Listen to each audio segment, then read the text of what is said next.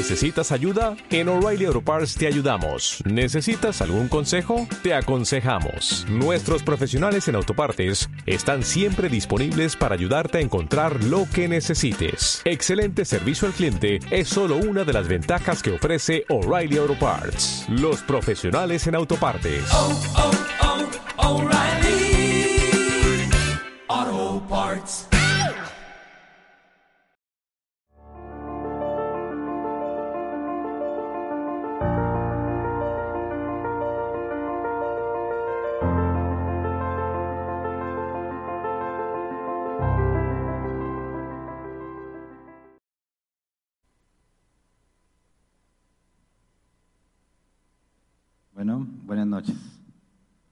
Noches a todos.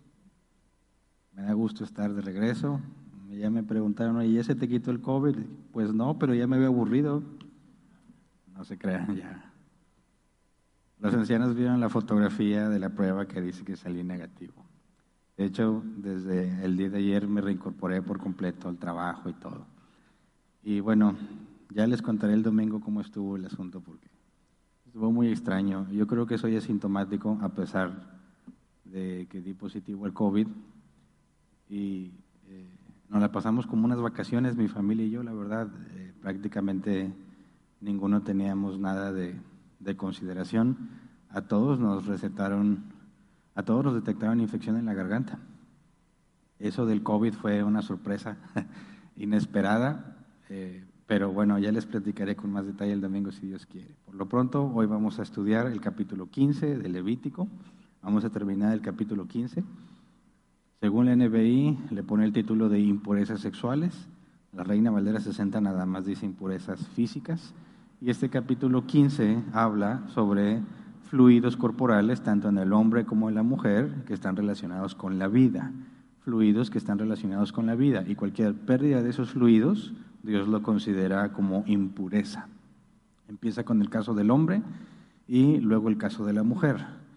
Es este capítulo, cuando habla sobre la mujer, que normalmente es utilizada por muchas feministas y personas que hablan en contra de la escritura por las leyes que Dios estipula para cuando una mujer está en su periodo de menstruación. Nuestro objetivo el día de hoy es ver que, lejos de ser algo machista o, o discriminatorio para la mujer, es todo lo contrario, de hecho es una protección para la mujer. Pero bueno, el, capítulo empieza la primera parte con el hombre en dos casos particulares, un flujo prolongado y luego un flujo breve, y luego en el caso de la mujer un flujo breve y luego un flujo prolongado.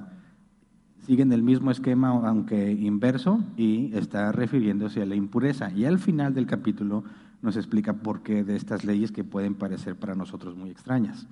Así que vamos a leer Levítico 15, versículo 1 al 3, con el caso del hombre. Dice, el Señor les ordenó a Moisés y Aarón que les dijeran a los israelitas, si algún hombre tiene un derrame seminal, tal derrame es impuro, lo mismo que el hombre, ya sea que su órgano sexual emita el flujo o que el flujo obstruya el órgano. El flujo causa impureza en los siguientes casos, y hasta ahí, hasta ahí leemos. Yo les dije que está hablando de fluidos relacionados con la vida, porque el semen está asociado a la vida desde la antigüedad. Obviamente no conocían el proceso de reproducción como lo conocemos ahora. Y cuando estudiamos Génesis estábamos viendo el caso de que Sara era estéril, nos hicimos la pregunta, ¿por qué Sara es la estéril y no Abraham, verdad? Porque en aquellos tiempos ningún hombre era considerado estéril, solo la mujer. Y no era precisamente discriminación, sino en la forma de comprender ellos el, el proceso de reproducción, consideraban que el semen, que también se le puede llamar como semilla, era literalmente una semilla. Y para que una semilla germine, tiene que ser plantada en tierra fértil. Si plantas una semilla y no germina, la tierra no es fértil, ¿verdad? La tierra tiene un problema, no la semilla, en la semilla está la vida. Si la semilla no germina, la culpable era la tierra. Con esa misma analogía, cuando el hombre eh, quería tener hijos, se, se ve al hombre como el portador de la vida y la mujer solamente el recipiente o la tierra que debe de proveer el ambiente propicio para que la vida prospere. De manera que si una pareja no podía tener hijos, era imposible que se le acusara de esterilidad al hombre porque el hombre tenía el fluido de vida. Era la mujer la que era considerada estéril. Así que eh, Seguramente muchas de las acusaciones de esterilidad hacia la mujer eran falsas, ¿verdad? Y el problema estaba en el hombre, pero no se daban cuenta. Era imposible que lo supieran. Entonces, cuando estamos hablando de aquí, cuando dice, eh, habla de un derrame, derrame seminal, dice el comentario Benson, está hablando aquí de una enfermedad dolorosa y repugnante, generalmente como consecuencia del pecado. Dice, tal persona quedaba en un estado de inmundicia todo el tiempo que permanecía flujo. Dice, si el flujo procedía meramente por causas inocentes o accidentales, dice Maimónides, eh, dice como un tirón de la espalda, llevar una carga demasiado pesada o saltar violentamente, el hombre no se contaminaba con ello ni se le involucraba en esta ley. El punto es que este flujo del que está hablando se consideraba no algo natural, sino como consecuencia de una enfermedad. Y yo traté de buscar posibles enfermedades que nos llegaran, nos llevaran a pensar en esta situación y la que encontré en muchas referencias es la gonorrea. Formalmente la gonorrea es una enfermedad de transmisión sexual que puede infectar tanto a hombres como a mujeres. Y uno de los síntomas en los hombres es secreción de color blanco, amarillo o verde del órgano reproductor masculino. La única forma, según los distintos artículos que vi, la forma más efectiva, las únicas dos formas efectivas, de hecho, aunque las demás tienen cierto grado de efectividad, las dos más efectivas es la abstinencia sexual o una relación sexual monógama. Si practicas una de esas dos cosas, nunca tendrás gonorrea. De manera que, ¿qué se tiene que hacer para poder contagiarse de gonorrea? Inmoralidad sexual, ya sea relaciones fuera del matrimonio o antes del matrimonio. De manera que quien llegaba a tener este tipo de flujos era considerado como un castigo por parte de Dios debido a su pecado. ¿Por qué? Porque la única forma en que podías contagiarte o enfermarte de algo a esto era por inmoralidad sexual. Entonces, eh, cuando nos habla de este flujo en específico, desde la antigüedad se entendía como un problema de inmoralidad sexual, por eso el comentario dice que si se consideraba que era algo accidental o involuntario, no aplicaba estas reglas. Vamos a ver Levítico 15, 4 al 12. La consecuencia de tener este tipo de enfermedad, dice, será impura toda cama donde se acueste el afectado por el flujo, lo mismo que todo objeto sobre, eh, sobre el que se siente. Todo el que toque la cama del afectado por el flujo deberá lavarse la ropa y bañarse y quedará impuro hasta el anochecer. Todo el que se siente donde, donde se haya sentado el afectado por el flujo deberá lavarse la ropa y bañarse y quedará impuro hasta el anochecer. Todo el que toque el cuerpo del afectado por el flujo deberá lavarse la ropa y bañarse con agua y quedará impuro hasta el anochecer. Si el afectado por el flujo escupe sobre alguien no contaminado, éste deberá lavarse la ropa y bañarse y quedará impuro hasta el anochecer. Toda montura sobre el que cabalgue el afectado por el flujo quedará impura. Todo el que toque algún objeto que haya estado debajo del afectado por el flujo quedará impuro hasta el anochecer. El que transporte dicho objeto deberá lavarse la ropa y bañarse y quedará impuro hasta el anochecer. Si el afectado por el flujo toca a alguien sin haberse lavado las manos con agua, el, que fue tocado deberá lavarse la ropa y bañarse y quedará impuro hasta el anochecer. Si el afectado por el flujo toca vasija de barro, se romperá la vasija. Si toca algún utensilio de madera, este deberá lavarse con agua. Entonces, como podemos ver, es prácticamente igual que un leproso, ¿verdad? Y vimos que la lepra no era considerada algo natural, sino un castigo divino. Y de esta misma manera está asociada este tipo de de enfermedades de transmisión sexual. La persona tenía que aislarse por completo de la sociedad. Ahora me llamó la atención cuando dice que si el afectado por el flujo escupe sobre alguien no contaminado, en el caso del leproso nunca se mencionó si escupía a alguien. Porque en este caso sí? Fíjate lo que dice el comentario de Helicos. Dice, escupir en la cara de una persona era y sigue siendo un recurso común entre las naciones orientales como expresión de insulto y desprecio sufriendo de la enfermedad aquí discutida, el paciente sería naturalmente más irritable y por lo tanto estaría dispuesto a dar, rienda suelta con más frecuencia, este, eh, con más frecuencia eh, en este modo de expresar su ira. Ahora bien, cualquier persona sobre la que amontonara esta indignidad quedaba contaminada por la saliva de la misma manera y tenía que pasar por la misma purificación como el que tocaba por casualidad sus vestiduras o como el médico que tenía que examinarlo. O sea, cuando el afectado escupe a alguien es porque está enojado. ¿Por qué se enojaba? Porque lo tratan como leproso, aunque no está leproso. ¿Pero por qué lo tratan como leproso? Porque fue inmoralmente, bueno, sexualmente inmoral. Y la posibilidad de que descargue su ira sobre alguien más porque se rehusan a estar con él, a estar cerca de él o a estar en contacto con algo que él haya tocado, podría hacer que se enojara y que le escupía a la gente. Si te escupía, pues quedabas impuro, ¿verdad? Pero fíjate lo que dice el versículo 11.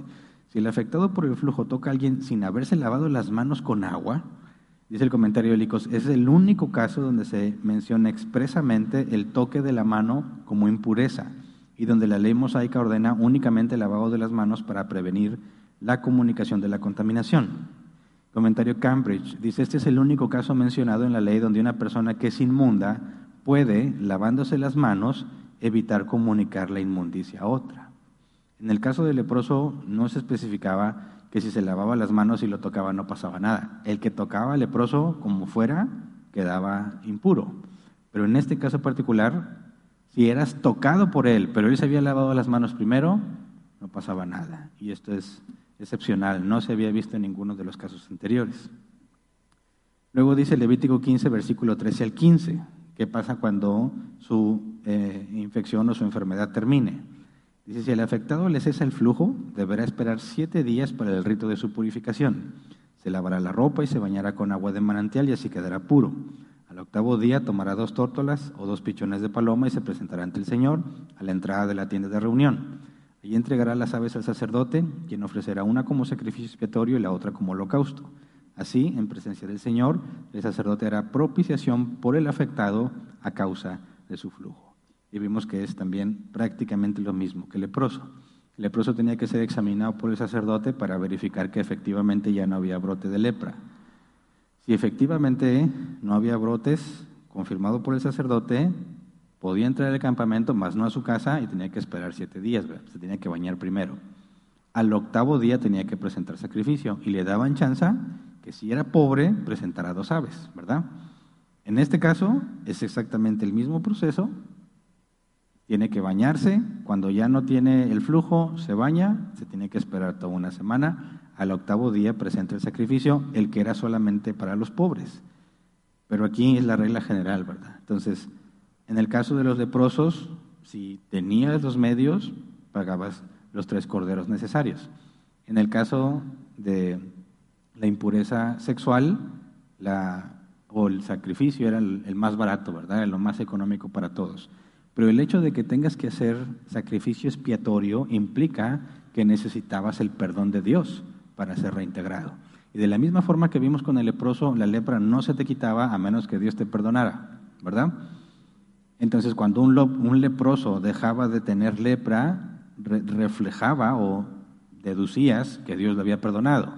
Y si Dios le habías perdonado, entonces podía entrar en comunión con el pueblo de Dios y podía presentar sus sacrificios a Dios para que formalmente quedara en paz con Dios. De la misma manera, el que tuviera una, una enfermedad que se eh, contagia sexualmente tenía que ser perdonado por Dios. La evidencia primero en el cese del fluido y después el símbolo de la propiciación, que es quitar la ira, ¿verdad? calmar la ira de Dios, porque el pecado fue removido. Entonces, claramente vemos que tenía connotaciones de inmoralidad, era consecuencia del pecado. Luego dice el Levítico 15, 16 al 17. Cuando un hombre tenga una eyaculación, deberá bañarse todo el cuerpo y quedará impuro hasta el anochecer. Toda ropa o piel sobre la que haya caído semen deberá lavarse con agua y quedará impura hasta el anochecer. Y aquí esto no tiene nada que ver con una enfermedad, ¿verdad? Dice el comentario hélico, se trata de una emisión involuntaria. Y hay una referencia a esto mismo en Deuteronomio 23, versículo 10 y 11. Está hablando Dios sobre cómo eran los lineamientos para cuando se eh, organizan como un ejército para la batalla. Dice, si alguno de los hombres queda impuro por causa de una emisión nocturna, saldrá del campamento y se quedará fuera, pero se bañará al atardecer y al ponerse el sol podrá volver al campamento. Entonces estaba hablando de algo involuntario, pero también para la guerra estaba prohibido que tuvieran ese tipo de flujos. Todavía no nos explica bien por qué hasta el final, ¿verdad?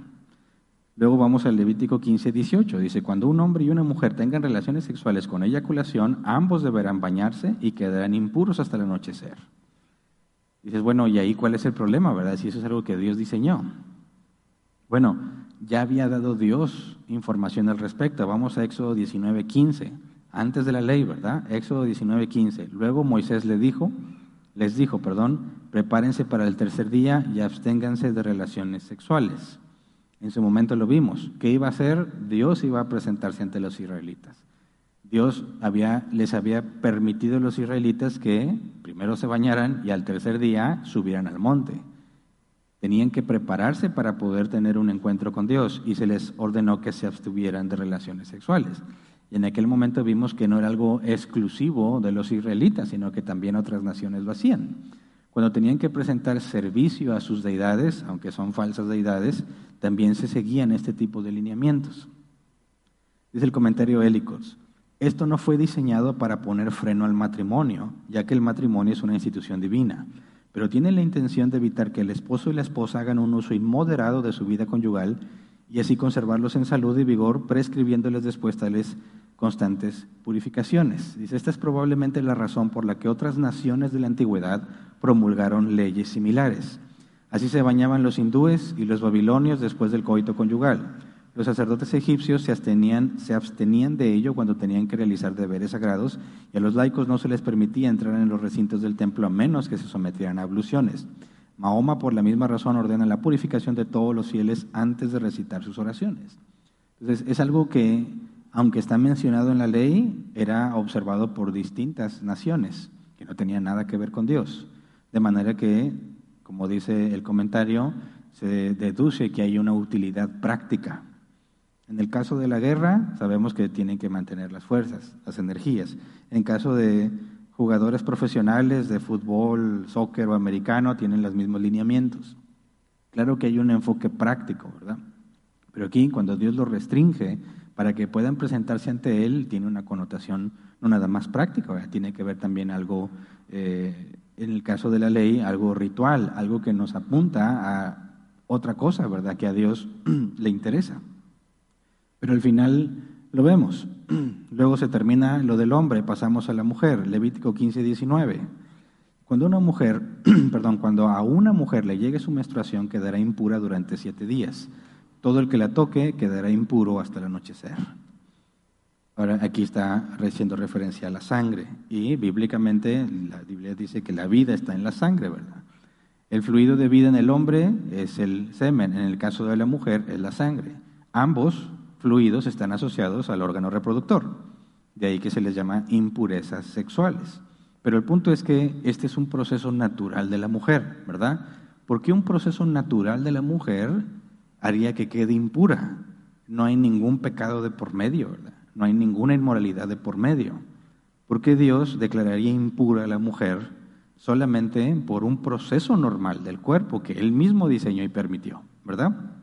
Entonces, tiene que ver con algo cultural, dice el comentario de Para apreciar, plenamente, perdón, para apreciar plenamente las provisiones misericordiosas de las leyes aquí promulgadas, es necesario tener en cuenta no solo las groseras supersticiones que prevalecían entre los antiguos acerca de las mujeres en esta condición, sino el trato cruel al que eran sometidas esposas e hijas, y en algunos países, tanto del viejo como del nuevo mundo, todavía están sometidos.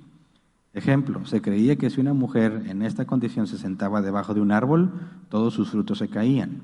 Cuando ella se acercaba, el filo de alguna herramienta se desafilaba.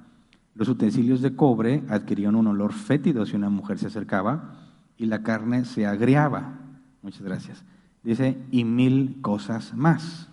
Hasta el día de hoy, los de Isin, Kalmuk y muchos otros tienen casas especiales para ellas, fuera de cada pueblo y aldea, y en el río de la Plata son literalmente cocidas dentro de hamacas con una pequeña abertura para la boca hasta que están bien de nuevo.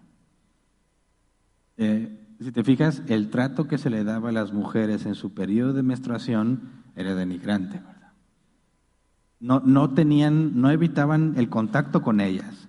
De hecho, hasta las cocían en las hamacas y nada más les dejaban apertura para poder comer porque podían desafilar las herramientas o hacer que los árboles perdieran sus frutos, etcétera, etcétera. Cosas que no tienen ningún fundamento, ¿verdad? Entonces las mujeres eran maltratadas en ese periodo. Pero fíjate bien, si recuerdas cuando Jacob huyó de Labán, los que estuvieron con nosotros estudiando Génesis, Raquel se robó los ídolos de su padre, ¿verdad? Y cuando su padre los alcanzó, se puso, habló con Jacob y Jacob le dijo que examinara todo y que se encontrara los ídolos, entonces él se hacía responsable. Porque Jacob no sabía que Raquel le había robado los ídolos. ¿Cómo le hizo Raquel para evitar que le revisaran? Tomó los ídolos de su padre y se sentó sobre ellos. Y cuando llegaron a su tienda para examinar lo que había en su tienda, ella le dijo, perdóneme padre que no me pueda levantar porque estoy en la costumbre de las mujeres. Así que revisaron lo que estaba alrededor, pero no la revisaron a ella porque estaba en sus días y ella tenía escondida los ídolos. Y no aplicaba ninguna de estas prácticas denigrantes en el caso de Labán y la tierra donde él vivía. Pero ahora, ¿hacia dónde se dirigen los israelitas? A Canaán. Y Dios le había dicho a Abraham que hasta que la maldad del amorreo, fereceo, jebuseo, eteo y todos los eos esos, hasta que llegara a su límite, entonces Dios los echaría de la tierra. Entonces, ¿por qué no estaban estas reglas para el periodo menstrual de la mujer desde antes? Ni hay evidencia de que hayan sido maltratadas, porque no estaban viviendo cerca de estas naciones paganas a las que van. Ahora que van precisamente hacia Canaán y todas esas costumbres imperan en esa zona, Dios empieza a establecer reglamentos para que se mantengan alejados de esas prácticas y no vayan a hacer lo mismo. Dice el comentario Benson, la mujer en sus días no era echada fuera del campamento, sino simplemente se le impedía la conversación con su esposo y otros y del acceso a la casa de Dios. Es decir, al ser impura, tanto el hombre como la mujer no podías ir al templo, ¿verdad? Pero en el caso de la mujer no era echada de fuera del campamento, el caso del hombre sí. La mujer se podía quedar en su casa, nada más decía Dios, nadie le hable. Y hay mucha sabiduría en eso, ¿verdad? Dios está diciendo, está en sus días, déjela en paz, nadie le hable, nadie la moleste, nadie se le acerque. No la, molesten simplemente. La mujer podía estar a gusto esos días, Digo, como se ponen sentimentales, seguramente alguna que otra lloró porque estaba sola, ¿verdad?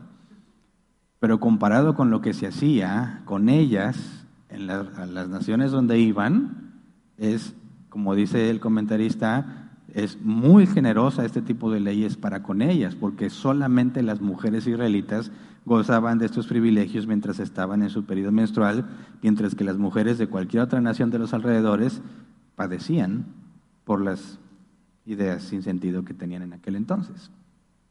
Pero ¿qué pasaba si había niños de pecho? Dice el comentario Benson, todo el que tocaba a la mujer en sus días quedaba impuro hasta el anochecer, a excepción de los niños de pecho, ya que la madre debía amamantarlos. Así que la impureza, si te fijas, no era comunicada a todos los individuos, ¿verdad?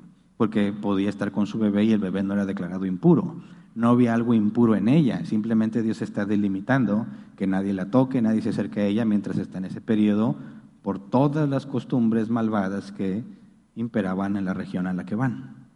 Entonces Dios está asegurándose de proteger a la mujer y lamentablemente estos versículos yo he visto muchísimas veces cómo tratan de usarlos para decir que la Biblia es machista y que el Dios de la Biblia es machista, que cómo se atreve a llamarle impuro a una mujer simplemente porque está en su periodo menstrual, ¿verdad?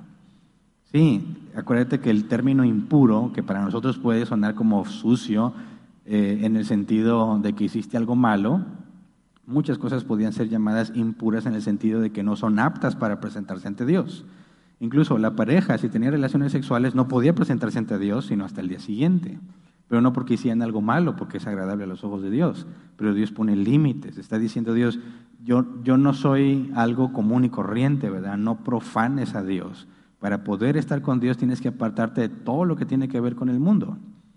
Pero ¿por qué la relación entre hombre y mujer, lícitamente hablando del matrimonio, sería algo indebido? Bueno, porque fíjate bien lo que Jesús dijo. En la resurrección ya no existirá el concepto hombre y mujer. Dijo Jesús, todos seremos como los ángeles. Ni se casan ni se dan en casamiento. Eso es algo propio de aquí, de nosotros, que no tiene nada que ver con el destino al que vamos, ¿verdad? Los hijos de Dios. Entonces, si estamos pensando en que Dios está entre ellos, Dios está asegurando que todo lo que tiene que ver con lo terrenal no se acerque a Él a menos que haya un ritual necesario para mostrarles que son incapaces, no son aptos para estar ante Dios y tienen que ser limpiados para poder presentarse ante Dios, lo que ya vimos que apunta a Jesús, ¿verdad? la limpieza que recibiríamos por medio del cordero inmolado, el único cordero inmolado, ¿verdad? Que es Jesús, que los animalitos en el tiempo de la ley apuntaban, ¿verdad? Que era necesario. Entonces, lo que vemos es que Dios está regulando cómo te acercas a Él y en este caso de la mujer, protegiéndola por todo lo que sucede en el lugar al que van. Luego dice Levítico 15, 20 al 24, las restricciones sobre la impureza. Todo aquello sobre lo que ella se acueste mientras dure su periodo menstrual quedará impuro. Todo aquello sobre lo que ella se siente durante su periodo menstrual quedará impuro. Todo el que toque la cama de esa mujer deberá lavarse la ropa y bañarse y quedará impuro hasta el anochecer. Pausa. Si no puedes tocar ni siquiera su cama, el hombre no podía tener relaciones íntimas con su mujer, ¿verdad? Ni siquiera podían dormir en la misma cama. Versículo 22. Todo el que toque algún objeto donde ella se haya sentado deberá lavarse la ropa y bañarse y quedará impuro hasta el anochecer. Si alguien toca algún objeto que estuve sobre su cama o en algún lugar donde ella se sentó, quedará impuro hasta el anochecer. Si un hombre tiene relaciones sexuales con esa mujer, se contaminará con su menstruación y quedará impuro durante siete días. Además, toda cama en la que él se acueste quedará también impura. Entonces, fíjate bien, si un hombre tenía relaciones con su esposa, porque esas son relaciones lícitas, ¿verdad? con su esposa mientras ella está en su periodo menstrual, quedaba impuro siete días. Todos los demás casos nada más ese, ese día y el siguiente ya te incorporabas. Pero Dios dice aquí, siete días impuro. Está hablando de algo más grave desde la perspectiva divina. Pero si vamos al Levítico 20, 18, fíjate lo que dice. Levítico 20, 18. Si alguien se acuesta con una mujer y tiene relaciones sexuales con ella durante su periodo menstrual, pone al descubierto su flujo y también ella expone el flujo de su sangre, los dos serán eliminados de su pueblo. ¿Qué era ser eliminado del pueblo? Pena de muerte. Entonces, ¿cómo conciliamos estas dos cosas? ¿Queda impuro siete días o los matan a los dos? ¿Es una contradicción? No. Ambas cosas son verdaderas y la podemos deducir con mucha facilidad. Fíjate lo que dice Levítico 20:18. Si alguien se acuesta con una mujer y tiene relaciones sexuales con ella durante su periodo menstrual, dice, pone el descubierto su flujo y también ella expone el flujo de su sangre. ¿Qué implicaba el contacto con la sangre? Impureza. ¿Por qué harías eso voluntariamente? ¿Quién voluntariamente querría, hombre y mujer, tener relaciones sexuales y quedar impuros y quedarse fuera del contacto con Dios y el servicio a Dios. Quien está dispuesto a pecar. Y quien peca voluntariamente de esta forma, merecía la pena de muerte. Pero en el caso anterior, dice, si un hombre tiene relaciones sexuales con su mujer, se contaminará con su menstruación y quedará impuro durante siete días. Está hablando aquí de algo accidental, algo no voluntario. Si fue accidental, siete días vas a tener que apartarte del servicio a Dios, pero si es voluntario, y consensuado, los dos morían. ¿Por qué era tan grave eso? ¿Por qué era tan grave eso? Levítico 15, 25. Cuando una mujer tenga flujo continuo de sangre fuera de su periodo menstrual o cuando se le prolongue el flujo, quedará impura todo el tiempo que le dure, como durante su periodo. Y aquí está hablando de algo anormal, ¿verdad? Esto es una enfermedad. No está hablando del periodo menstrual, está hablando de una mujer que tiene un flujo constante por un tiempo prolongado. Versículo 26 al 27. Toda cama en la que se acueste mientras dure su flujo quedará impura, como durante su periodo. Todo aquello sobre lo que se siente quedará impuro, como durante su periodo. Todo el que toque cualquiera de estos objetos quedará impuro. Deberá lavarse la ropa y bañarse y quedará impuro hasta el anochecer. Lo mismo que en el caso anterior, ¿verdad? Versículo 28 al 30. Cuando ella sane de su flujo, deberá esperar siete días para el rito de su purificación. Al octavo día tomará dos tórtolas o dos pichones de paloma y los llevará a la entrada de la tienda de reunión donde se les entregará al sacerdote, quien ofrecerá uno como sacrificio expiatorio y el otro como holocausto. Así, en presencia del Señor, el sacerdote hará propiciación por ella a causa de su flujo. Y aquí deducimos lo mismo que en el caso del hombre, porque requiere propiciación por pecado porque una mujer estaría en esa condición por pecado. Y cuando cese el flujo, implica que Dios la perdonó y entonces se hace el ritual correspondiente. Si el flujo no cesa, no ha sido perdonada. Entonces no se especifica y no encontré ninguna referencia sobre qué podría ser. Pero cualquiera que entrara en contacto con esa mujer quedaba impuro, ¿verdad? Ahora, este es el caso de la mujer que se acercó a Jesús. Vamos a Marcos capítulo 5, versículo 25 al 34. Dice, había entre la gente una mujer que hacía 12 años que padecía de hemorragias. Pausa. 12 años.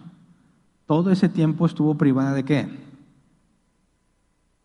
Contacto con su familia y del Señor. No podía ofrecer sacrificios, estaba totalmente apartada de Dios, ¿verdad? No había forma de que ella pudiera estar en paz con Dios o recibir algún beneficio de la ley de Moisés. Era considerada maldita. Dice versículo 26, 25, había sufrido mucho a manos de varios médicos y se había gastado todo lo que tenía sin que le hubiera servido de nada, pues en vez de mejorar iba de mal en peor. Cuando oyó hablar de Jesús, se le acercó por detrás entre la gente y le tocó el manto. Pensaba, si logro tocar siquiera su ropa, quedaré sana. Pausa. Con el contexto que tenemos de las leyes en cuanto a la impureza en la mujer, ¿qué es lo que concluyó ella acerca de Jesús? ¿Cuál es la única forma en la que su, su hemorragia cesaría? Dado que es un castigo de parte de Dios, el único que la puede sanar es quién? Dios. Y ahí está la evidencia. Se gastó todo su dinero con varios médicos y no pudieron sanarla. ¿Cómo es que esta mujer dice que si tan solo tocara la ropa de Jesús quedaría sana? ¿A qué conclusión llegó la mujer? ¿Quién es el único que la puede sanar? Dios. ¿Por qué quiere tocar a Jesús? Concluyó que Jesús es Dios. ¿Pero qué se requiere para que alguien concluya así? El nuevo nacimiento, ¿verdad? Esta mujer nació de nuevo y estaba buscando acercarse a Jesús porque ella estaba convencida. Estaba convencida de que al tocar a Jesús, fíjate bien, si ella entraba en contacto con alguien, ese alguien quedaba impuro. Pero ella quiere tocar a Jesús. Eso implicaría que no considera que es un hombre común y que sucedería precisamente lo inverso, como el caso del leproso. Si, alguien, si el leproso tocaba a alguien o alguien tocaba al leproso, la persona quedaba impura. Cuando el leproso le dijo a Jesús, Señor, si quieres puedes limpiarme. Jesús lo tocó y dijo, quiero, se limpio. Entonces, en lugar de que la impureza viniera hacia Jesús del impuro hacia Jesús, la pureza de Jesús fue hacia el impuro. Algo que solo Dios podía hacer, quitar la lepra. Este es exactamente el mismo caso, pero con el flujo de sangre. La mujer no tiene acceso a Dios, solo Dios la puede sanar. La mujer concluye que Jesús es Dios y está convencida de que si tan solo toca el manto, ella quedará sana. Versículo 29, al instante cesó su hemorragia y se dio cuenta de que su cuerpo había quedado libre de esa aflicción. Versículo 30, al momento también Jesús se dio cuenta que de él había salido poder, así que se volvió hacia la gente y preguntó, ¿quién me ha tocado la ropa? Ahora fíjate bien, aquí estamos hablando de la naturaleza humana de Jesús. Jesús fue usado por Dios, ¿verdad? pero Jesús no estaba consciente de lo que había sucedido.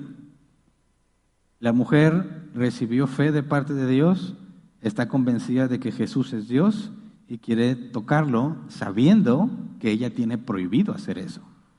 Y que si tocara a un ser humano, ese ser humano tendría que ser considerado impuro, nadie debería acercarse, nadie debería hablar. Imagínate, tocar a Jesús y dejarlo impuro, ¿qué implicaría?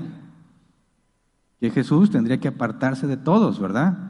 ¿Y qué estaba haciendo Jesús? Sanando enfermos, liberando endemoniados, etcétera, etcétera.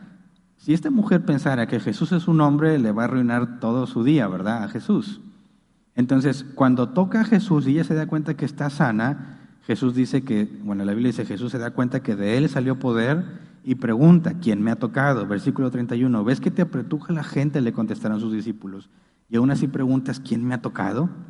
Está todo el amontonado de gente, ¿verdad? Todos quieren un milagro de Jesús. Fíjate bien, Jesús nos sanó a todos.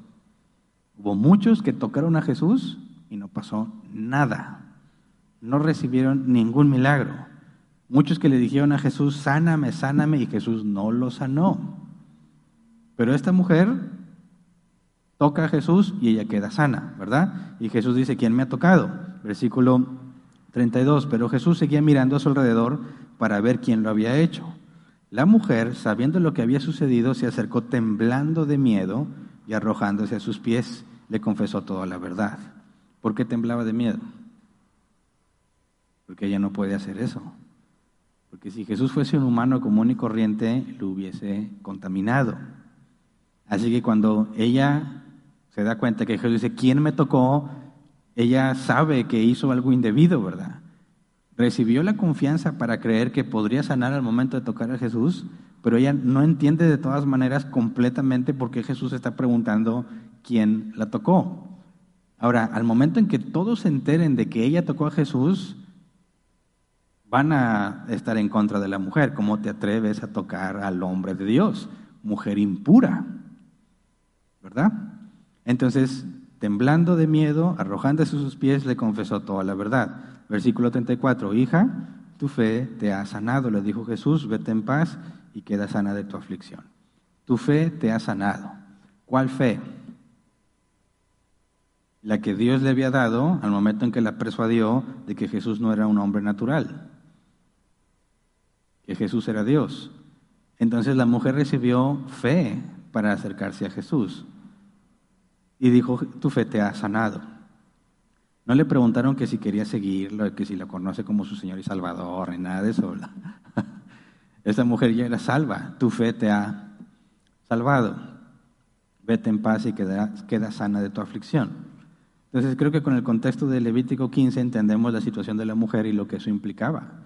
Y lo que todos entendieron cuando Jesús le pregunta, ¿quién me tocó? Y la mujer le confiesa, todos debieron quedar asombrados. ¿Cómo es posible que Jesús no quedó impuro y que la mujer sanara al tocar a Jesús cuando eso es algo que solo Dios puede hacer?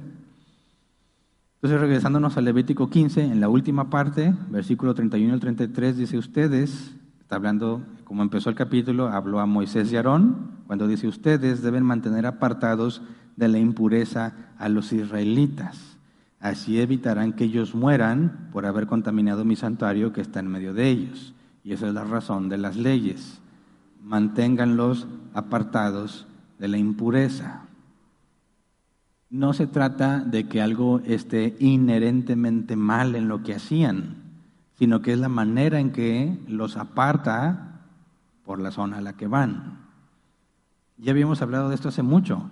La obediencia a Dios nos mantiene apartados de muchísimos problemas, aunque no entendemos por qué tenemos que obedecer. Muchos de los mandatos de Dios están diseñados simplemente para que te mantengas fuera de esos peligros. Entonces, fíjate, ¿qué tipo de sociedad sería aquella donde los hombres eh, respetaran a las mujeres de manera que nunca se atrevieran a tocarlas a menos que estén casados? ¿Qué pasaría si cada hombre de nuestra sociedad entendiera y obedeciera que no puedes tocar sexualmente a una mujer hasta que te cases con ella? ¿Cuáles serían las consecuencias en la sociedad? ¿Cómo estaría el número de violaciones? o de ataques sexuales o de pervertidos en los camiones. ¿Qué tipo de mundo sería para las mujeres donde todos los hombres las respetan hasta que se casen con ellas? Y el proceso para casarse no era nada más preguntarle ya. ¿Cómo serían los matrimonios si los padres tomaran en cuenta las evidencias bíblicas necesarias para determinar si se debían de casar o no? O sea, no es una decisión que hacen nada más los muchachos, sino que los padres estaban involucrados, los padres del novio y los padres de la novia. Y tenía que haber evidencia de parte del pretendiente de que la puede sostener y que le va a dar una vida económicamente estable. Qué diferente sería la vida si observáramos esas cosas. Dice, ah, pero yo quiero decidir como yo quiera. ¿Qué tiene de malo que yo escoja? Pues es que no, no es que tenga algo de malo, pero es mucho más seguro si involucras a los padres de ambas familias. Y si se pone la evidencia de que puedes hacerte cargo de la mujer con la que planeas casarte. No existiría eso de que pues, nos vamos a la casa de mi mamá. Nos vamos a la casa de mi papá. Se casaban hasta que él tenía la casa lista y tenía que dar una dote. Y dices, ah, oye, pues ni que fuera un objeto para comprar. No, es que no te está viendo como objeto. Tiene que convencer al suegro de que va a poder sostener a su hija. Qué diferente sería, y yo digo, como tengo dos hijas, sí, señor, amén, digo yo. No por el regalo que me vayan a dar, sino por asegurarme que tienen la madurez, primero, para ser capaces de sostenerse ellos mismos y poder tener donde vivir y dónde van a llevar a mis hijas y que las van a poder dar al menos una vida económicamente estable, antes de que digan que el amor es todo lo que importa, porque el amor no te quita el hambre. Todas esas cosas se van quitando porque se consideran retrógradas y mira cómo estamos, ¿verdad? Hay mucha sabiduría en los mandatos de Dios, aunque no está diciendo que, ah, tuvieron relaciones sexuales los casados, están impuros, pecadores. No, no, no, no, no. Diciendo, ¿a dónde van? En el, en el periodo menstrual, sin estar casados, como vamos a ver en Levítico 18, todas las prohibiciones de los tipos de relaciones que se consideran ilícitas es por el lugar al que iban, por las prácticas que allá tenían. El israelita tenía que obedecer a Dios y como consecuencia se mantaba apartado de todos esos problemas que los llevarían a su destrucción. Por eso Dios va rumbo a destruir a los cananitas por el grado de maldad al que llegaron, como sucedió con Sodoma y Gomorra, como sucedió con el mundo prediluviano. Para que Dios intervenga y diga, basta, a estos hay que quitarles la vida porque no hay otra opción, es porque su maldad había llegado al extremo. Y hacia allá van ellos. ¿Cómo le haces para evitar que ellos hagan lo mismo? Pones estas leyes, incluso bajo pena de muerte. ¿Qué, ¿A qué grado llegaban las naciones en sus prácticas sexuales? Que vamos a ver que está prohibido tener relaciones con tu suegra y con tu tía y con tu prima. ¿Qué hacían allá, verdad? ¿Qué clase de personas eran? Totalmente perdidas. Y Dios tiene que empezar a meter restricciones que no había antes. ¿Por qué no había antes? Porque no iban a vivir ahí, vivían en otras zonas donde no estaban tan pervertidos. Pero ¿cómo le fue a Lot cuando se acercó a Sodoma y Gomorra? ¿Qué fue lo que hicieron sus hijas para tratar de tener descendencia? Embriagaron a su padre y se acostaron con él. Era lo normal para ellas. ¿Cómo es que para ellas se volvió eso normal? Vivían en Sodoma y Gomorra y no había ninguna ley al respecto. ¿Por qué las leyes entonces? Precisamente deben mantener apartados de la impureza a los israelitas. Ahora, todos somos jóvenes, ¿verdad? Y muchas veces, y me incluyo todavía, cuando estamos jóvenes nos dicen, es que mira, puede pasarte eso, y ay, esas cosas no pasan. A mí no me va a pasar. No, yo voy a hacer todo bien. Pero es que mira, va a la tentación y los problemas. No, no, yo voy a hacer las cosas bien. Ay, gente necia necia, si Salomón con toda su sabiduría, ¿qué terminó haciendo? Por amor a sus mujeres, a sus múltiples mujeres, cosa que estaba prohibida, terminó siendo idólatra. ¿Cómo crees tú que te vas a librar de eso si ni siquiera tienes ni la mitad de la sabiduría de Salomón? Pero los, muchachos como que ya no creen, dicen, no, esas cosas a mí no me van a pasar. ¿Qué necesitas? Leyes. Pero acuérdate, en el contexto israelita, el Espíritu Santo no está derramado sobre ellos. ¿Por qué nosotros no tenemos esas leyes? Porque el Espíritu Santo está sobre los hijos de Dios. En ese momento, no. Claro que todo el que ha nacido de nuevo fue regenerado por el Espíritu Santo y tiene el Espíritu Santo. Pero acuérdate que estaba profetizado, Moisés lo pidió. Todavía no llegamos a ese punto, pero Moisés llega al punto en que le dice a Dios, ya quítame la vida, ya no soporto a este pueblo, mátame.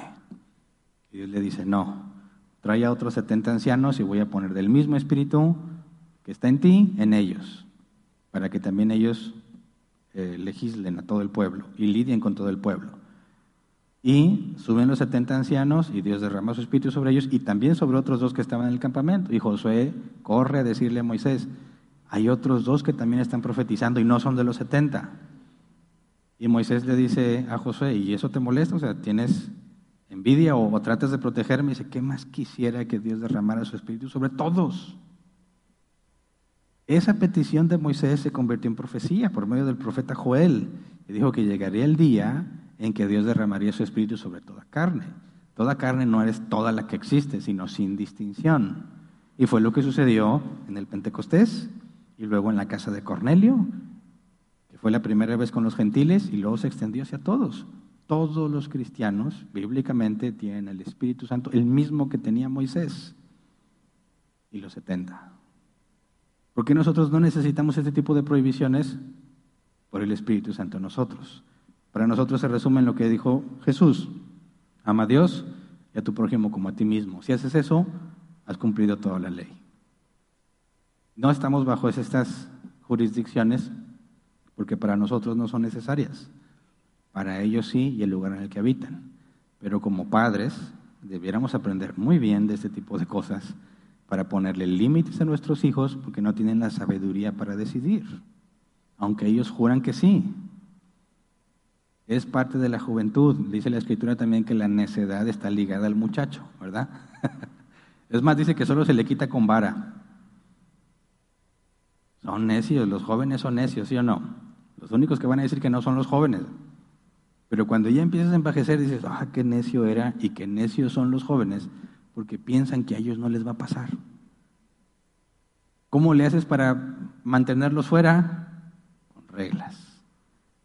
A esta casa no llegas después de las 10. Ay, eso es bien antiguo, qué vergüenza. Qué vergüenza, ¿cómo que a las 10? Nadie se acuesta a las 10. No me importa. Que no te guste, no me importa. Es la única forma en que te voy a mantener alejado de todos los problemas que surgen cuando los chavos se reúnen y empiezan a tomar y a las altas horas de la noche y lo que empiezan a hacer sin supervisión alguna y se les empieza a hacer fácil y tantas cosas que suceden, es un cerco que ya después ellos decidirán cuando crezcan si lo quieren respetar o no. Pero mientras estés en mi casa, voy a protegerte porque sé que no entiendes. ¿Se entiende? Es lo que está haciendo Dios con los israelitas.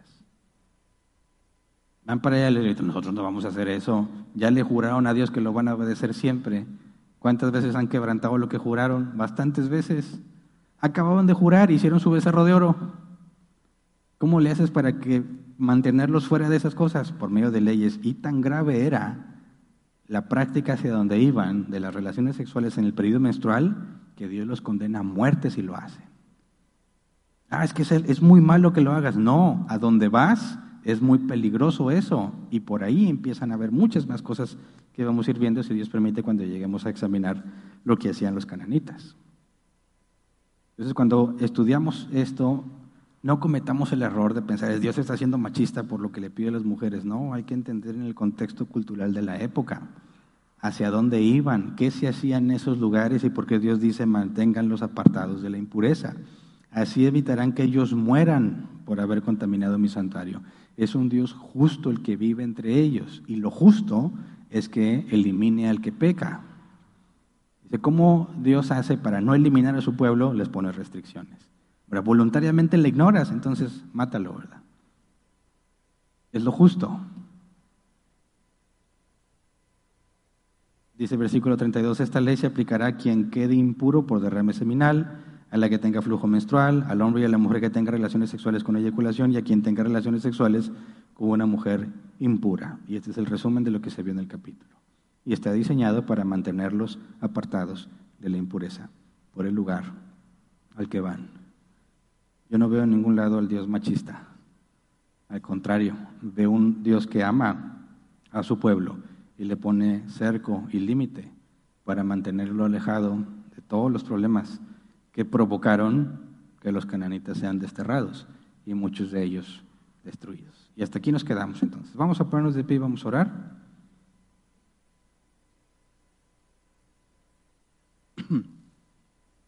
El capítulo 16 cambia de tema. Más adelante se retoma. Pero hasta ahora piensa, o por favor, haz el esfuerzo de pensar, ¿qué restricciones tenemos los cristianos? Que si las meditas bien, dices, no os unáis sin yugo desigual, dice la Reina Valera 60. Y dicen las enamoradas y los enamorados, pero eso qué tiene, lo importante es que nos amamos. A lo mejor se convierte, a lo mejor con el tiempo ya va a querer venir a la iglesia. Yo no le veo ningún problema y se casan. ¿Por qué Dios dice no te unas en yugo desigual? Por todos los problemas que eso va a generar. Todos los problemas que eso va a generar. Y no nada más es que, ah, es que no es cristiano. Mira, si tú fueras satanista y te quieres casar con un budista, no te lo recomendaría. Cásate con un satanista también. Te vas a meter en muchos problemas, ¿verdad? Cuando Dios le dice a sus hijos, no te unas en yugo desigual con el incrédulo, es un cerco de protección que quizás no puedas entender cuando estás enamorado. Lo que tiene de malo, mira tan chulo que es. No hace nada malo. Lo único, lo único que le falta es ir a la iglesia. Entiende la sabiduría en el mandamiento para mantenerte alejado de todos esos problemas. Cuando Dios dijo, no puedes tener muchas mujeres, y Jacob lo engañaron y terminó con varias mujeres, ¿cómo le fue a Jacob? ¿Cómo le fue a Abraham por involucrarse con Agar? ¿Cuáles problemas tuvo en su casa por eso? Muchos problemas. Tuvo que desterrar a Agar y a Ismael. Hay mucha sabiduría en los mandatos de Dios, aunque no le puedas ver el problema ahorita, pero porque tiene de malo, confía, está diseñado para mantenerte alejado de muchos problemas. Y el que obedece va a ser librado. Y cuando envejeces y volteas hacia atrás, dices, fíjate, tantas cosas de las que fui librado simplemente porque decidí obedecer. Solo por eso, ni siquiera entendía por qué, pero obedecí. Y tantos problemas de los que me libró. Y dices, gracias Señor, porque me permitiste obedecerte aunque estaba en ignorancia. Pero también Dios permite que nos equivoquemos y decimos, si tan solo le hubiera hecho caso, si tan solo me hubiera guardado, si tan solo me hubiera esperado. Pero no, y ahora pago las consecuencias. Así que en muchas de estas cosas la voluntad preceptiva de Dios depende de si la obedeces o no. Y lo que podemos aprender de este capítulo es, obedece. Aunque no entiendas perfectamente cuál es el problema, obedece está diseñado para mantenerte fuera de los problemas. Así que vamos a orar. Señor, gracias por tu palabra, gracias por tu inmensa sabiduría. Muchas veces, Señor, nuestro entendimiento no alcanza para comprender dónde está el problema o el porqué de la restricción. Pero tú nos has enseñado que eres confiable y que tú haces solo lo que es bueno, Señor. Y cuando tú pides que algo no se ha hecho, Señor. Hay buenas razones por el cual lo pides. Enséñanos a confiar en ti, a pesar de que nuestro razonamiento nos lleve a concluir que no hay nada problemático. No nos hagas confiar, no nos permitas que confiemos en nuestra propia prudencia. Nos falta mucha sabiduría, Señor. Somos insensatos. Nos dejamos llevar por lo que nos da placer. Por eso es que cometemos muchos errores. Pero te rogamos que nos guardes, que nos limpies. Que si nos desviamos, como dice un salmo, no permitas que me desvíe ni a derecha ni a izquierda, manténme en un camino recto. Tanto que nos falta conocer, madurar y comprender, no tenemos la capacidad para tomar las decisiones que muchas veces debemos tomar. Por eso te rogamos que nos permitas apoyarnos en tu palabra, para no decidir en base a nuestro entendimiento, sino decidir en base a lo que tú consideras bueno. Concédenos, Señor, concluir como tú, que nos agrade lo que a ti te agrada y que rechacemos lo que tú rechazas. Que nuestra sabiduría, Señor, sea deleitarnos en lo que tú dices que es bueno y apartarnos de todo lo que tú dices que es malo, a pesar de que no lo podamos comprender completamente. Pero sí, Señor, sabemos que seremos librados de muchos problemas guardaremos nuestra vida de mucho dolor. Por eso te rogamos que nos concedas conocer tus mandatos y nos des la capacidad también para obedecerlos. Gracias Señor de antemano porque, como dice tu palabra, a pesar de nuestros errores, todo obra para bien para aquellos que conforme a tu propósito han sido llamados. Gracias. Amén. Pueden sentarse. Pasemos a la sección de preguntas. Si es que las hay. Tenemos 15 minutos para responderlas como máximo. Si quieres hacer una pregunta, puedes hacerlo directo al grupo de WhatsApp. Si no estás en el grupo de WhatsApp, aquí y estás aquí físicamente, está el código en pantalla. Si estás siguiéndonos en línea en este momento, mientras estamos en vivo, ya sea Facebook o YouTube, puedes hacer tu pregunta en los comentarios y va a ser canalizada a este grupo. Se van leyendo conforme fueron llegando. Así que empiezo a leer. Si hay una pregunta que no tiene nada que ver con el tema, la mandamos al final y si queda tiempo trataré de responderla. Dice la primera pregunta, Blanca Solórzano. José y María presentaron en el templo un par de tórtolas y dos palominos en Lucas 2.4. ¿Era también para espiar su pecado? bueno, todo ser humano tiene que espiar su pecado. Todo hijo de Adán, como enseña la Escritura, tenemos la misma naturaleza de Adán. Todos pecamos porque deseamos pecar. La única manera de poder acercarnos a Dios en la ley de Moisés era por medio de estos rituales que apuntaban a la necesidad de purificación. José y María presentaron la, ofrenda más pobre, lo que nos habla de su condición socioeconómica, y ellos como hijos de Adán también tenían, estaban sujetos a cumplir la ley de Moisés.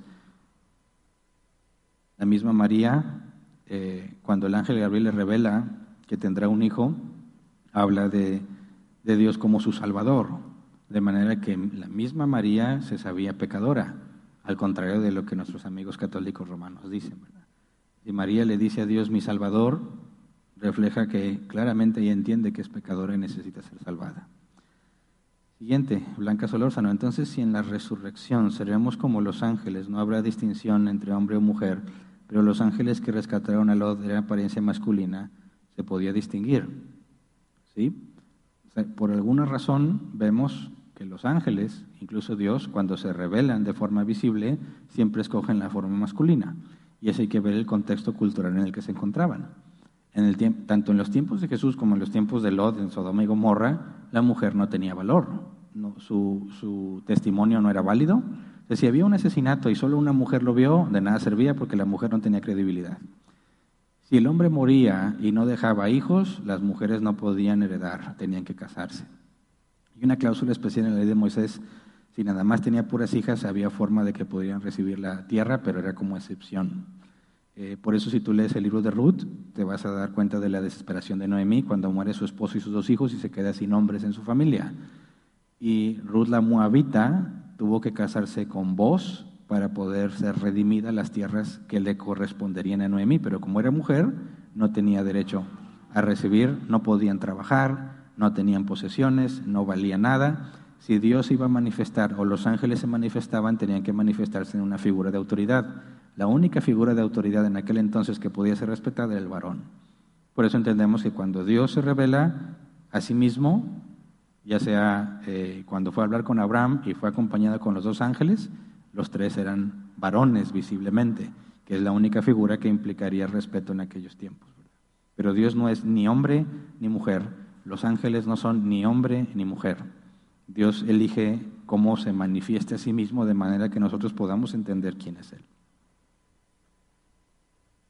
Eh, siguiente, también eh, no, dice Alex García, dice, si esto del flujo de la mujer en el caso de pecado en Levítico, entonces Dios seguía castigando en el tiempo de Jesús siendo algo actual, pero ¿desde qué momento Dios dejó de castigar, siendo que ahora no se ve eso?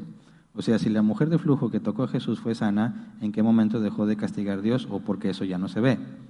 Bueno, acuérdate que la ley de Moisés se aplica solamente a los israelitas, a ningún otro pueblo. Entonces, mientras, exista, mientras estaba vigente la ley de Moisés, todo israelita estaba sujeto a la ley de Moisés. La idea era mantenerlos apartados de las prácticas paganas. Entonces, tanto en el caso de la lepra como en el flujo, no se consideraba como una enfermedad natural.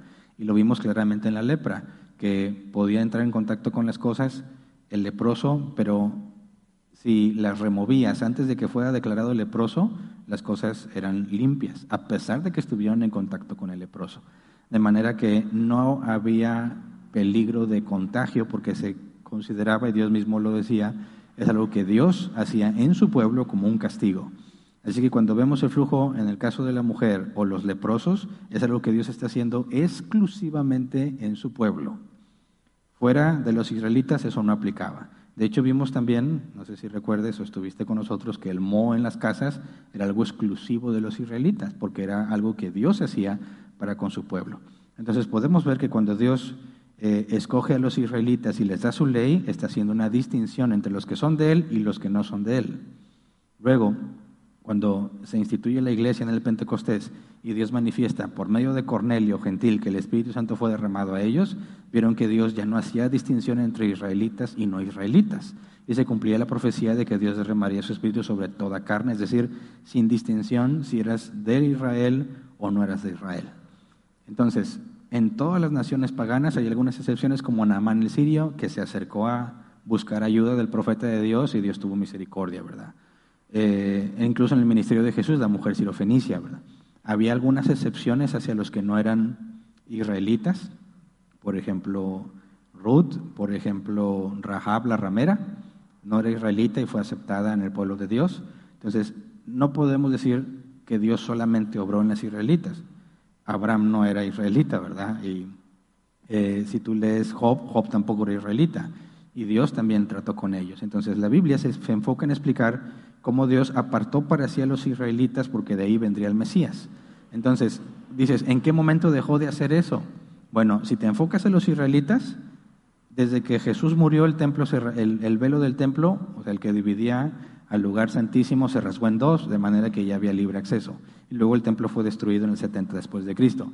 Y no ha vuelto a haber ningún sacrificio más porque no hay templo.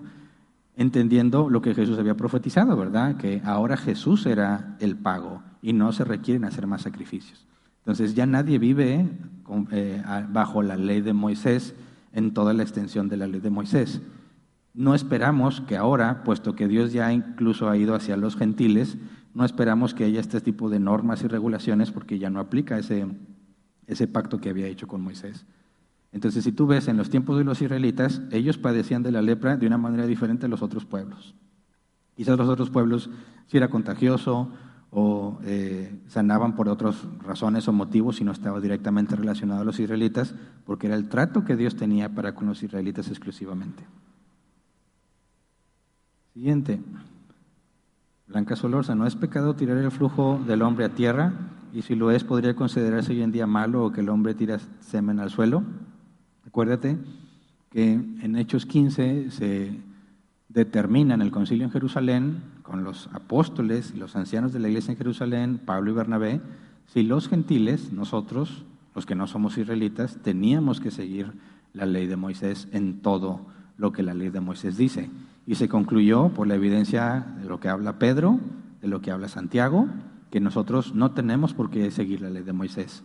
Entonces, cuando hablamos de la ley de Moisés, estamos hablando de toda la ley ceremonial, todos los rituales, pureza o impureza. Jesús mismo dijo con respecto a las leyes de impureza de los alimentos, de animales limpios e impuros, Jesús dijo, todo alimento es limpio, ¿verdad? No es lo que entra al hombre lo que lo contamina, sino lo que sale de él. Y Pablo lidia con esos temas en Corintios, ¿verdad? Con los sacrificados a los ídolos, diciendo que podemos comer de lo que sea. De hecho, el mismo Dios le muestra a Pedro, en el libro de los Hechos, la visión que tiene cuando bajan un manto con animales impuros. Dios le dice, Pedro mata y come, y Pedro le dice, no Señor, nunca ha entrado en mi boca animal impuro. Dios dice, no llames impuro lo que yo he limpiado. Esto nos demuestra que toda la ley ceremonial de pureza e impureza quedó abolida por el sacrificio de Cristo. Por eso nosotros ya no la observamos. Así que todas esas reglas sobre las prácticas sexuales eh, en cuanto a la pareja y que no podías presentarte a Dios era algo ceremonial de pureza o impureza y está prohibido. Sin embargo, si vamos a Levítico 18, cuando lleguemos las relaciones sexuales lícitas, esas siguen vigentes por lo que Jesús dijo con respecto al matrimonio, que la relación está solamente permitida dentro del marco del matrimonio y cualquier relación sexual fuera del matrimonio es pecado y se le sigue llamando inmoralidad sexual, lo que permite un divorcio o deshacer el matrimonio. Entonces, eh, podemos ver que el Nuevo Testamento nos aclara qué tipo de, de la, qué parte de la ley de Moisés ya no aplica para nosotros, ni los diezmos, ni las primicias, nada que ver con la repartición de tierra, ni los años de jubileo y de perdón, ni las festividades, ni lo que tiene que ver con pureza e impureza, ni los sacrificios, un montón de cosas que se tenían que hacer. Todo eso era figura de lo que Cristo haría, Cristo ya lo hizo y ya no tiene ninguna razón por seguirlo. Pero todo lo que es de acuerdo a la moral de Dios, a lo que Él determina bueno y malo en sí, porque es algo que o es de acuerdo a su naturaleza o en contra de su naturaleza, eso sigue vigente. Si hablamos de los diez mandamientos, siguen vigentes, ¿verdad? Sigue vigente el no robes, sigue vigente no des falso testimonio, o sea, no mientas. No codicies la mujer de tu prójimo, sigue vigente. ¿Por qué? Porque solo está permitido eso en el marco matrimonial. Entonces podemos resumirlo de una manera muy simple. Todo lo que tiene que ver de la ley de Moisés con lo que es pecado porque es opuesto a la naturaleza de Dios, eso sigue vigente porque Dios no cambia. Todo lo demás que sea ceremonial, civil, la manera en que se debe restituir, si mataste el buey de alguien, la bestia de alguien, todo eso ya no tiene sentido bíblicamente hablando para nosotros porque eso no tiene que ver con la naturaleza de Dios, sino con lineamientos para mantener a los israelitas lejos de la perversión. Siguiente. Eh, Pati Martínez, en versículo 13, cuando se refiere al baño con agua de manantial, en Reina Valera 60 dice agua corriente. Se refiere a un baño en algún río o lago. En los versículos anteriores, al referirse a bañarse no especifica sin aguas corrientes o de manantial. Eso será como baño de tina. Será porque posiblemente que el verso 13 es por alguna infección venérea, que al bañarse con agua pudiera volver a contaminarse. Sí, hay, partes específicas donde se, tiene, se dice agua corriente, tiene que ser agua de río, no puede ser agua del lago porque es estancada el agua del lago, tiene que ser agua de río, para que la suciedad que cae en el agua después de que te bañas, pues sea arrastrada, ¿verdad? Si fuese una tina y tú te bañas ahí, el que se eche esa agua queda impuro. Pero obviamente no en todos los casos. Por ejemplo, el, el leproso, una vez que había sido examinado por el sumo sacerdote, podía ingresar al campamento y se bañaba y no necesariamente con agua corriente. ¿verdad? Podía bañarse con tina porque ya estaba claro que no tenía lepra. Pero eh, había ciertas restricciones donde tiene que ser agua corriente precisamente para que se lleve la suciedad. Siguiente, Blanca Solórzano, ¿podrá la, podré, podrá ver la posibilidad de que esta ley sea para evitar también muchas enfermedades, como hoy en día ha aumentado. ¿sí? Todo lo que vemos de transmisión sexual, el apóstol Pablo lo explica en la carta a los romanos como el justo castigo que merecen aquellos que se involucran en esas cosas, ¿verdad?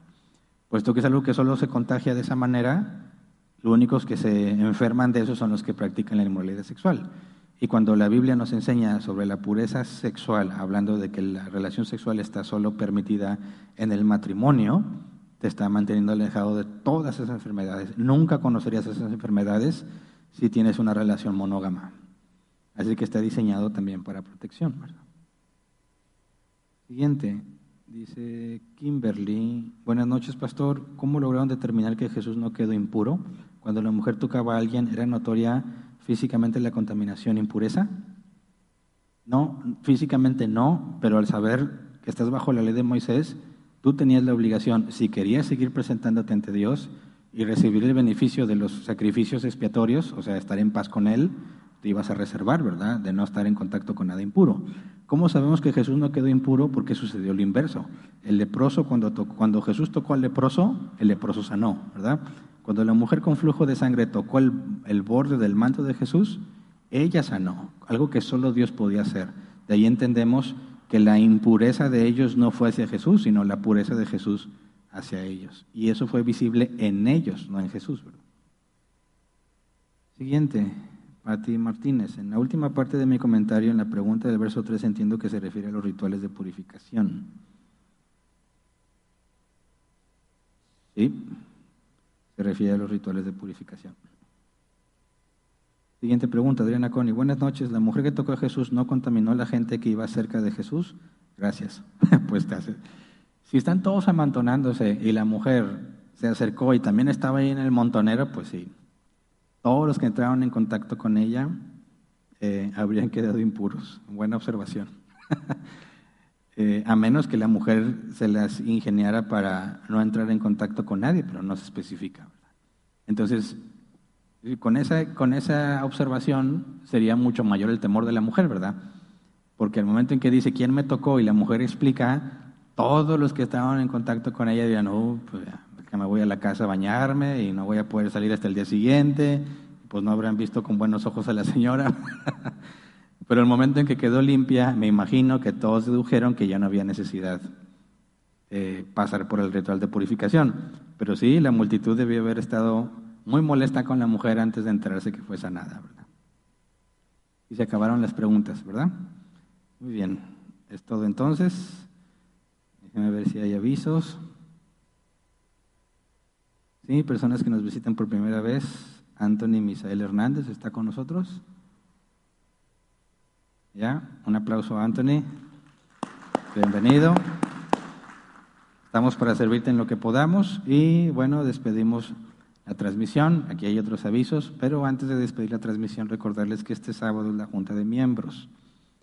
Acuérdense que tenemos como miembros de la iglesia aquellos que pasaron por el proceso de la membresía, que es totalmente gratis, no es algo que se compra. Es un compromiso voluntario de rendir cuentas entre nosotros mismos. La junta que vamos a tener el sábado es informativa, acuérdense que es una junta informativa y luego mesa del Señor, ¿verdad? Lo que nos toca este sábado es la junta informativa, se van a ver temas muy importantes sobre los proyectos que tenemos, situaciones que han ocurrido en la iglesia, en lo que todos tenemos que estar enterados y es un compromiso de todos los miembros estar aquí. Entonces se va a publicar y lo vamos a hacer igual como un evento de la reunión general, se va a publicar en nuestra, en nuestra aplicación para que te registres. Y como aparece dos días antes, a partir de mañana va a estar disponible el registro, el sábado a las siete y media, para que todos los miembros eh, cumplan con su responsabilidad. Y ahora sí, antes de dar los últimos avisos, despedimos la transmisión. Gracias a todos, los que nos acompañaron y espero que nos acompañen también el domingo para continuar con nuestro estudio de la resurrección de Jesús.